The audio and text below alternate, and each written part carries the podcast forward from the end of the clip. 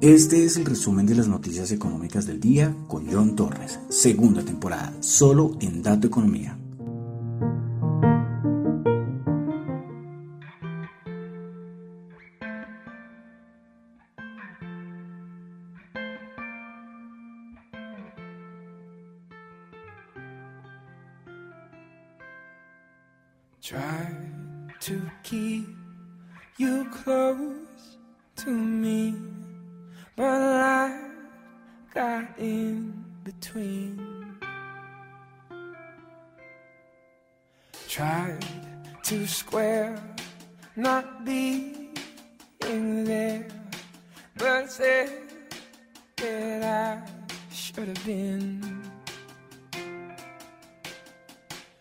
Back the river, let me look in your eyes. Hold back the river so wide can stop for a minute and see where you hide. Hold back the river, hold back.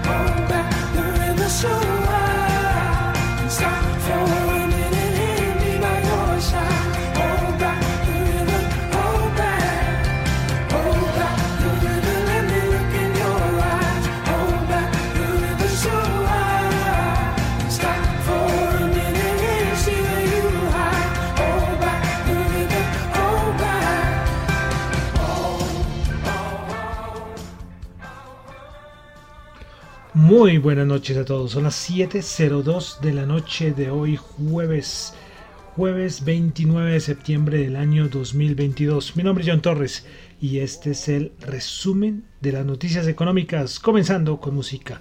Seguimos en nuestro recorrido musical 1922-2022, ya llegamos al año 2015 y escuchamos al señor James Bay, James Bay, el británico del álbum Chaos and the Calm, con su famosísima canción Hold Back the River. Terminamos de escuchar la canción antes de iniciar el programa.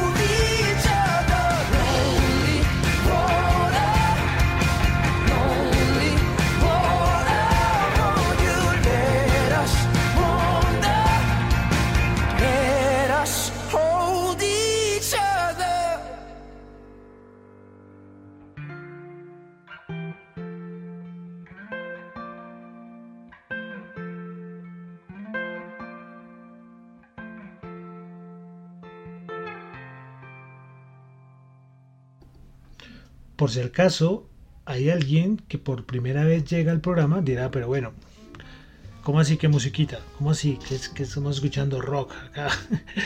Eh, y es que en el resumen de las noticias económicas nos gusta la música. Y por eso solemos colocar música al inicio, al final, a veces solo al inicio, a veces solo al final. Pero tenemos una temática, tratamos de buscar como algún sentido de las canciones. Y pues desde hace semanas estamos haciendo un recorrido musical 1922 al año 2022, una canción o dos canciones por año. Y pues bueno, ya vamos a terminar, ya llegamos al año 2015, por eso estamos escuchando al señor James Bay con su canción Hold Back the River. Bueno, saludo a los que me están escuchando en este momento en vivo en Radio Dato Economía, también saludo a los que escuchan el podcast en Spotify en Apple Podcast. No olviden calificarlo, es muy, importante, muy importante para mí la calificación de ustedes. También recuerden que ya está también el programa en Fontaine, la aplicación. Ya les he puesto el link para los que en este momento, si estás escuchando el, el programa en la aplicación de Fontaine, pues estás ganando satoshis. Es que esa es la, la, ventaja. ¿sí? Bueno, si les gusta todo el mundo cripto, ¿no? Los que no, tranquilos, no hay problema. Pueden seguir escuchándola en sus, en sus diferentes aplicaciones. Eh, eh, hay algo importante que decir, es que cuando ustedes sincronizan la aplicación de Fontaine con la aplicación de Apple Podcast o Spotify, es como si estuvieran escuchándola en Apple Podcast o en Spotify. ¿sí? Entonces ahí no, ahí no pierde nada. Entonces es importante eh, comentarles esto. Y también los que me escuchan en Google Podcast. Bueno, vamos a comenzar con el resumen de las noticias económicas del el día de hoy. Recordándoles que lo que yo comento acá no es para nada ninguna recomendación de inversión, son solamente opiniones personales. Bueno, vamos a comenzar con...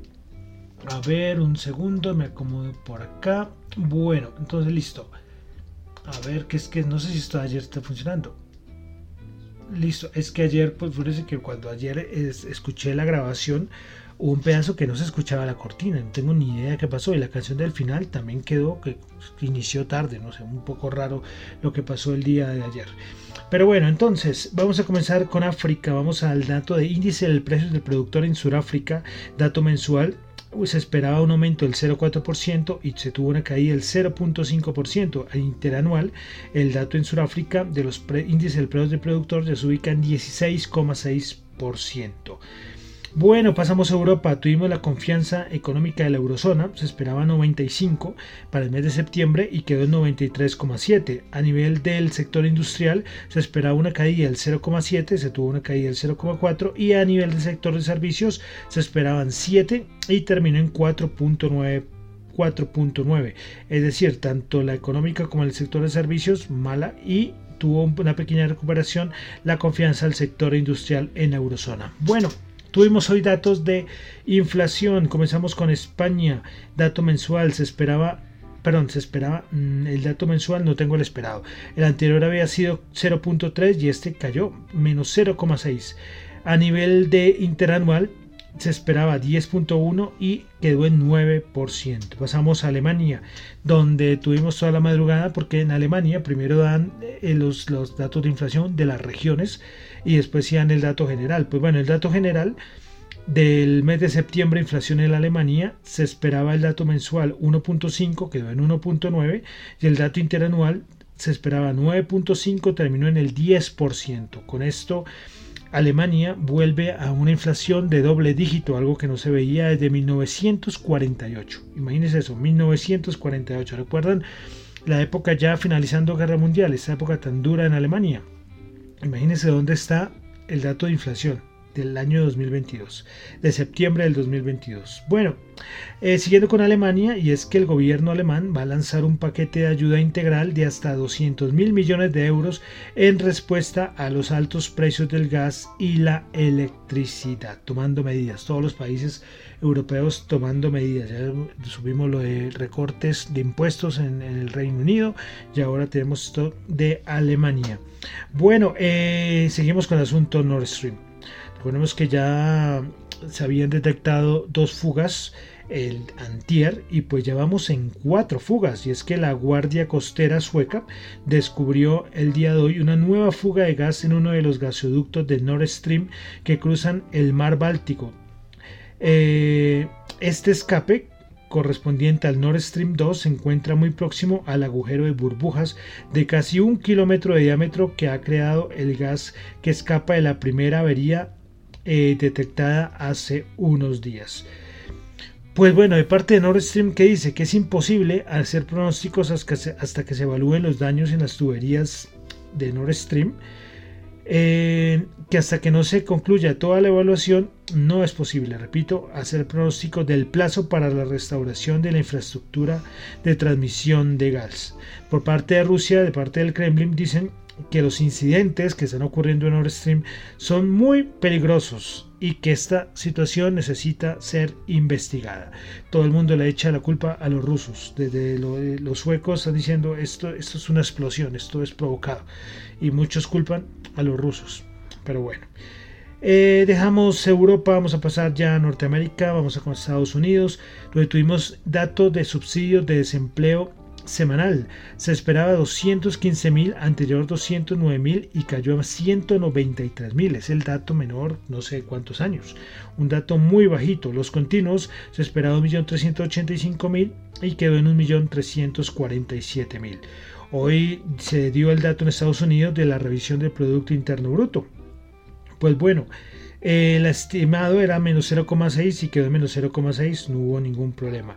A nivel del PSB, del PCE eh, se esperaba 4.4, terminó en 4.7%. Consumo personal se esperaba 1.5, quedó en el 2%. Bueno, siguen hablando miembros de la Fed, para variar. Eh, dijo que espera que se aumenten aún más las tasas en las próximas reuniones y también el próximo año. Ella dice que está, se siente cómoda si las tasas quedan entre un 4,5 y el 5% en 2023. Bullard de la Reserva Federal también dijo que es posible que Estados Unidos esté experimentando una recesión a medida que la, Reserva Federal trata de reducir la inflación, pero que para él no es el momento lo más importante. Algo interesante es que Bank of America dijo que cada vez que la Reserva Federal habla de pain, del dolor, como lo dijo Jerome Powell ese día, ese miércoles, eh, donde dio su rueda de prensa, y es que cada vez que eh, Jerome Powell dice pain, que tenemos que traducir y quitar la palabra dolor o el pain por recesión. Me pareció muy curioso, muy curioso, lo que claro, imagínense la Reserva Federal diciendo en una conferencia de prensa como 20 veces al día la palabra recesión. Mm, pero bueno, mm, interesante. Bueno, dejamos Estados Unidos, vamos a pasar ya a Latinoamérica, eh, vamos a Chile, donde la tasa de desempleo en Chile se ubicó en el 7,9% en el trimestre entre junio y agosto de este año 2022.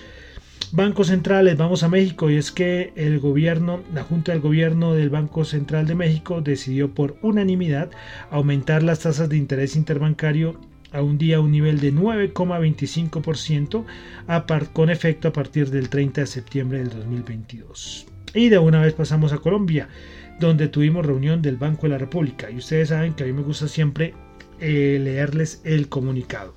Bueno, entonces, el Banco de la República decidió por mayoría incrementar en 100 puntos básicos la tasa de interés de política monetaria llevándola al 10%. En el siguiente comunicado se detallan los aspectos tenidos en cuenta por la Junta Directiva en su reunión del 29 de septiembre. Seis directores votaron a favor de esta decisión y un miembro de la Junta votó por un incremento de 50 puntos básicos. ¿Quién habrá sido?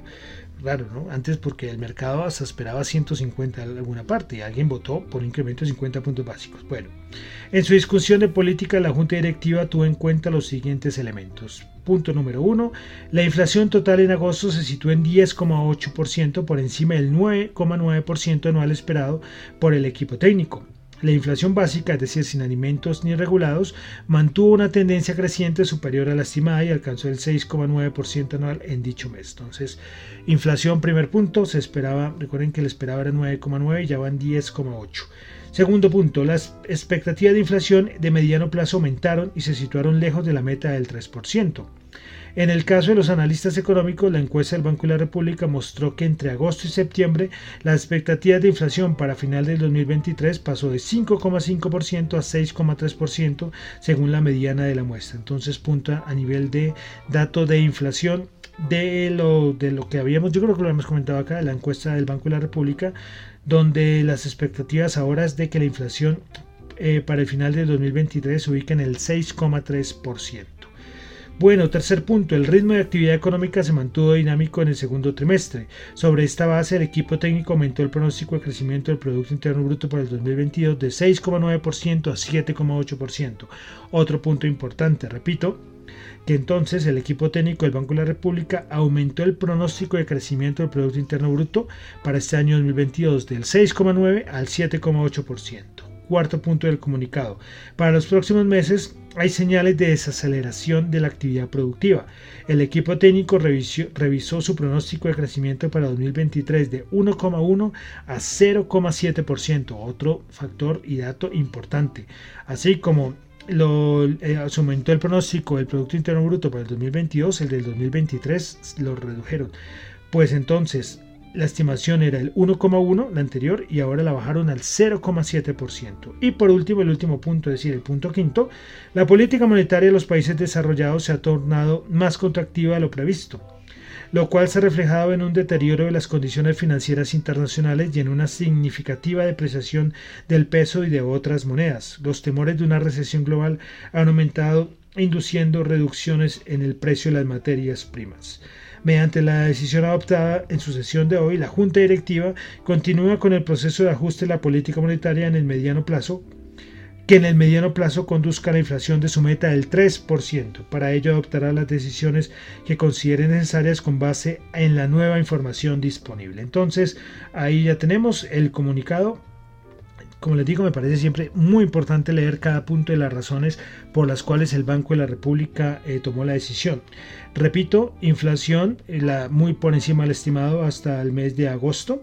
Segundo, reducción de la expectativa de crecimiento económico para el 2023. Aumento de, las, la estimación del Producto Interno Bruto para el 2022 eh, y analizando factores externos que intervienen en la política monetaria colombiana. Entonces eso fue lo del día de hoy del Banco de la República. Y otra cosita importante, creo que fue en la rueda de prensa, el gerente del Banco de la República dijo algo que es muy clave y es que no se ha pensado en intervenir el mercado cambiario. Mucha gente dice eso, que intervenga en el mercado cambiario. Y ya se ha visto, y lo hemos repetido acá, Chile, Japón, que para que son panitos de agua tibia para un fenómeno global, salir a utilizar reservas no, no vale la pena. Bueno, eh, Hoy, dejando el ya tema Banco, eh, Banco de la República, vamos a, pasar a Corfi, Colombiana, que hizo hoy una actualización de sus proyecciones económicas para 2022 y 2023. Pues Corfi Colombiana aumentó su previsión sobre el crecimiento de economía colombiana para este 2022 de 6,5% al 8%. José Ignacio López, que es el director de investigaciones de Corfi Colombiana, abro comillas, dijo Claramente el gran motor de la economía colombiana ha sido el consumo privado, el consumo de los hogares. Nosotros estamos estimando que ese, que, e, que ese 8%, uno de los componentes más dinámicos, es el del consumo, que va a crecer un 11,4% y es el que aporta buena parte del crecimiento económico. Eh, y respecto al 2023, se manifestó eh, por parte de Corfi Colombiana que para el otro año revisaron a la baja el pronóstico de crecimiento del Producto Interno Bruto del 2% al 1,8%. Bueno, eh, finalmente otras variables macroeconómicas que comentó Corfi Colombiana respecto a la inflación. Eh, esperan que cierre en el 2022 en el 11,5% y que para el 2023 es cierre en el 7,1%. Y respecto a tasa de desempleo para 2022, Corfi Colombiana dice que la tasa de desempleo será del 11,5% y para el siguiente año llegará a una tasa del 10,7%. Entonces, bueno, aquí también estimaciones tanto de Producto Interno Bruto como de inflación por parte de Corfi Colombiana. Y finalmente por parte de Colombia, eh, tuvimos ya el dato de la Superintendencia Financiera, pues informó que la tasa de usura, ojo, para los que consumen y, usa, y usamos, porque todos usamos, casi mucho usamos tarjetas de crédito, pues la tasa de usura para octubre será el 36,9%. Más exactos, 36,92%. Bueno, dejamos ya Colombia, vamos a pasar ya a la parte de mercados, índices, commodities, vamos a la OPEP Plus, que tenemos reunión la otra semana pues hoy un delegado dijo que se va a discutir recortar la producción en la reunión de la siguiente semana. Es que los precios del petróleo yo creo que tienen pensando todos los de la OPEP Plus. Bueno, y otra cosita es que ya empezamos a, la entrega de estados financieros. Eh, en Estados Unidos, hoy reportó Nike eh, los ingresos se esperaban 12,31 billones, quedaron en 12,69 billones, beneficio por acción de 0,93 cuando se esperaba 0,94. Bueno, cositas de empresas. Eh, Meta, es decir, Facebook, anunció congelación de contratación y advierte a los empleados que va a haber una reestructuración. Zuckerberg hoy habló de que el panorama macroeconómico eh, está difícil, está complicado. Bueno, de Tesla, eh, hoy Elon Musk informó que el Cybertruck eh, va a ser resistente al agua. Recuerdan este que es una cosa, ese, carrito es un poco raro. Sí, estéticamente es, especial el Cybertruck. Pues bueno, el Cybertruck de Tesla va a ser resistente al agua eh, será, podrá servir como bote, va a poder cruzar ríos, lagos e incluso mares que no estén demasiado agitados. Vea pues con el Cybertruck de Tesla. Eh, bueno, otra cosita, vamos a una cosita aquí de Colombia. Y es que mm, hoy se habló por parte de, de Copetrol, el presidente de Copetrol, el señor Felipe Bayón, dijo eh, que las empresas más afectadas en carga fiscal por la reforma tributaria serán las del sector de hidrocarburos. Eh, el doctor Felipe Bayón afirmó que los efectos del proyecto de ley en la empresa pública privada serán en más o menos entre 4 y 5 billones de pesos. De pesos, eh, a ver, dijémoslo que en pesos, sí, pero es que sí, porque 4 o 5 billones de dólares con todo esto, el, caos cada uno con la cifra, ¿no? Bueno, una cifra que estiman cada año y que si se aprueba el articulado, que si se aprueba el articulado como está hoy, entonces será esta cifra entre 4 y 5 billones. Entonces, eh, el sector de hidrocarburos sería muy afectado por la reforma tributaria. Bueno, y listo ya, vamos a pasar ya a la parte de los índices, mercados. Yo les comentaba ayer a ver qué iba a pasar después del efecto Banco de Inglaterra. Recordemos que tuvimos ayer tuvimos ayer esa compra de bonos y que alborotó el mercado, pero hoy el mercado volvió a sus riendas, volvió a las bajadas. Seguimos igual, niveles técnicos, niveles técnicos 3600, 3580, son niveles importantes para estar vigilando, 3560 y ya queda un día de septiembre, del peor mes, eh, el peor mes que siempre se considera el peor mes del, del, año para la bolsa. Y viene uno que es considerado un mes muy bueno, como es el mes de octubre. Veremos, ese septiembre fue tremendo. ¿eh? Veremos a ver cómo cierra el día mañana. Mañana es viernes y cierre mes. Por ahí también hay unos rebalanceos, unas cosas cuantitativas un poco más densas de explicar. Pero miraremos, seguimos a ver. Y a ver qué viene que esperar. Para mí, antes, mi opinión, yo les dije, los niveles en que estamos ya lo estamos esperando. Y vamos al siguiente rebote, porque para mí tiene que venir un rebote muy bueno, muy fuerte, para después yo creo que ya el otro año ir a buscar los 3350, creo que va a ser el siguiente nivel y ahí sí esa gran oportunidad que les he comentado, esperemos que esté por ahí. Y, pero ya sabemos que si la cosa se complica, puede ser que el 3300, 3350 no vaya a sufrir, no vaya a servir como soporte. Pero bueno, esperaremos por el momento. Estamos en bajadas, todavía no hemos tenido ningún rebote. Ya entramos al último trimestre del año. Ya, ya vamos a empezar a cantar villancicos en menos de nada, ¿no? Bueno, entonces vamos a repasar cómo cerraron los índices de Estados Unidos el día de hoy.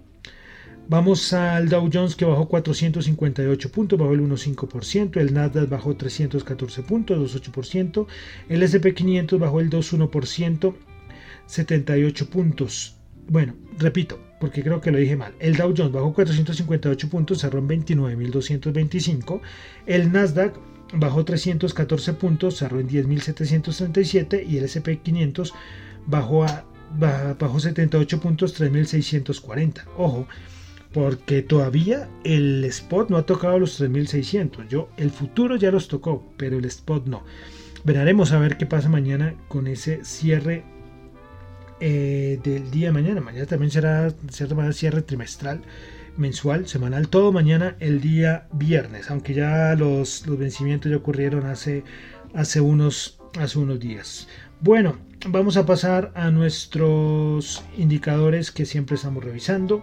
Vamos a comenzar con el VIX, que recuerden que ayer les dije que a pesar de esa subida quedó en 30, es decir, en zona de riesgo. Pues nada, subió a 31 84, subiendo el 5,5%. Bueno, vamos a pasar ahora al dólar el día de hoy. Hoy el dato que les dije, subsidios de desempleo, afectó harto, ¿eh? afectó mucho al mercado porque es que el, empleo sigue siendo muy fuerte. Y lo que dice la Reserva Federal, el empleo, la situación del empleo está bien, es que tienen razón. Bueno, el DXY eh, sigue bajando. Hubo algún rollover o algo, 111,8. Mm, bajada interesante del, del DXY. Y la rentabilidad del bono en los Estados Unidos a 10 años se ubica en el 3,78. Todavía, pues bueno, lejos de ese 4%. Bueno, vamos a pasar a la Bolsa de Valores de Colombia. No les tengo hoy las acciones que más subieron y que más bajaron porque la página de la Bolsa de Valores de Colombia, la nueva, me volvió a fallar. Solamente el MSCI Colcap, pues el MSCI Colcap subió hoy 5 puntos a 1135 y alcanzó a desplomarse a 1100, 1110 creo que fue. Bueno, vámonos con los futuros.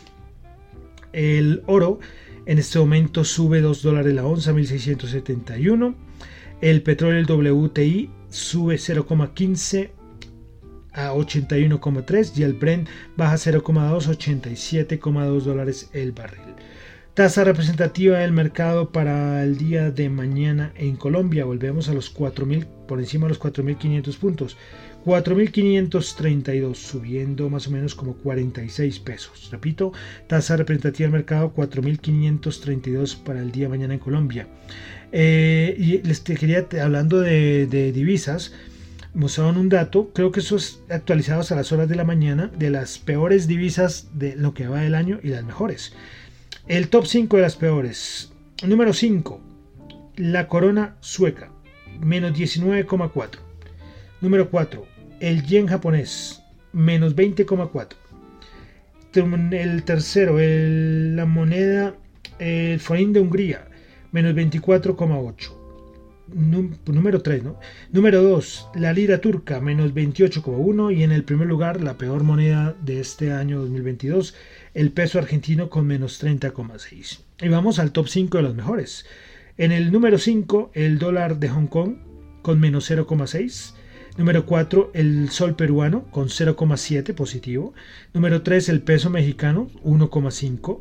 El puesto número 2, el Brasil real brasilero con el 2,9. Y en el primer lugar, el rublo ruso con 28,6. Ustedes dirán, pero ¿cómo así que el rublo ruso? Claro, porque por todas las sanciones, eh, recuerden que eh, de cierta manera ha obligado a que se adquiera mucho rublo para hacer negociaciones con Rusia.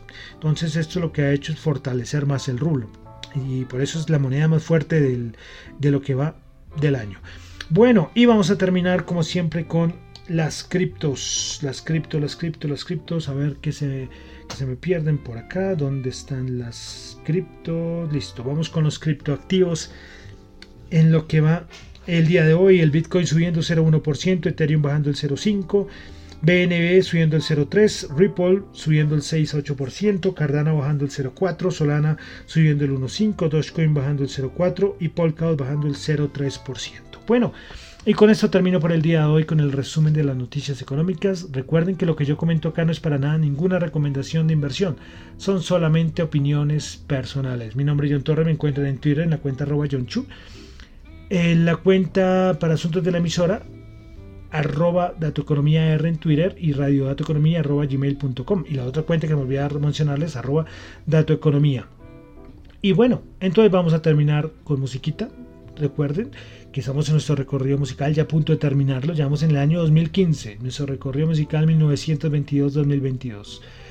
Pues vamos a terminar con una canción del año 2015 del señor, creo que él nació en la Florida, que es el, no sé si es es rapero, algunos le pueden considerar rapero, vamos a considerarlo como un compositor, que es Jason Derulo. Pues vamos a terminar entonces con su canción del año 2015, One to One Me. Muchísimas gracias.